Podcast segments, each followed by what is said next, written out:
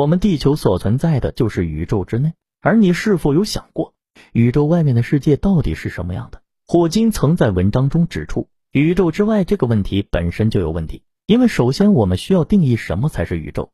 最常见的回答是可观测到的宇宙，而这取决于光速，因为除非物体发出或反射的光线被我们接收到，否则我们永远看不到光传播极限范围之外的宇宙是什么样子。这意味着宇宙的范围不断扩大，而这种扩大的过程是有极限的，这个极限就是哈勃体积。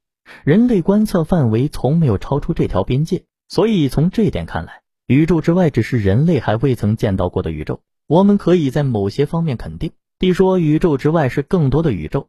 天文学家认为太空是无限的，宇宙之外的空间和可观测到的宇宙一样，充满了能量星系等等存在。如果真的是这样，那么宇宙之外的存在些什么，变成一个非常奇怪的问题。在哈勃体积之外。你不仅仅会发现更多不重样的行星，看见任何东西都有可能。如果你看得够远，你会看见另一个宇宙的你。他今天早饭没有吃鸡蛋，而是吃的燕麦粥。你会看见另一个不吃饭的你。你会看见一个天没亮就爬起来抢银行的你。实际上，宇宙论者认为，如果你观测的足够远，你会进入另一个哈勃体积，一个完美复刻版的我们生活的宇宙，在十的一百八十八次方米之外的另一个宇宙里有。一个和你完全相同的人做着和你完全相同的事情，听上去不太可能。但是无限这个概念比无限本身还要更加无限。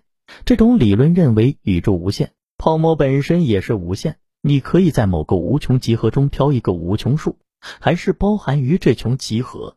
即便你能逃出泡泡的边界，泡泡外的宇宙空间依然在膨胀。无论你以多快的速度追赶，你都无法探索到其他的泡泡。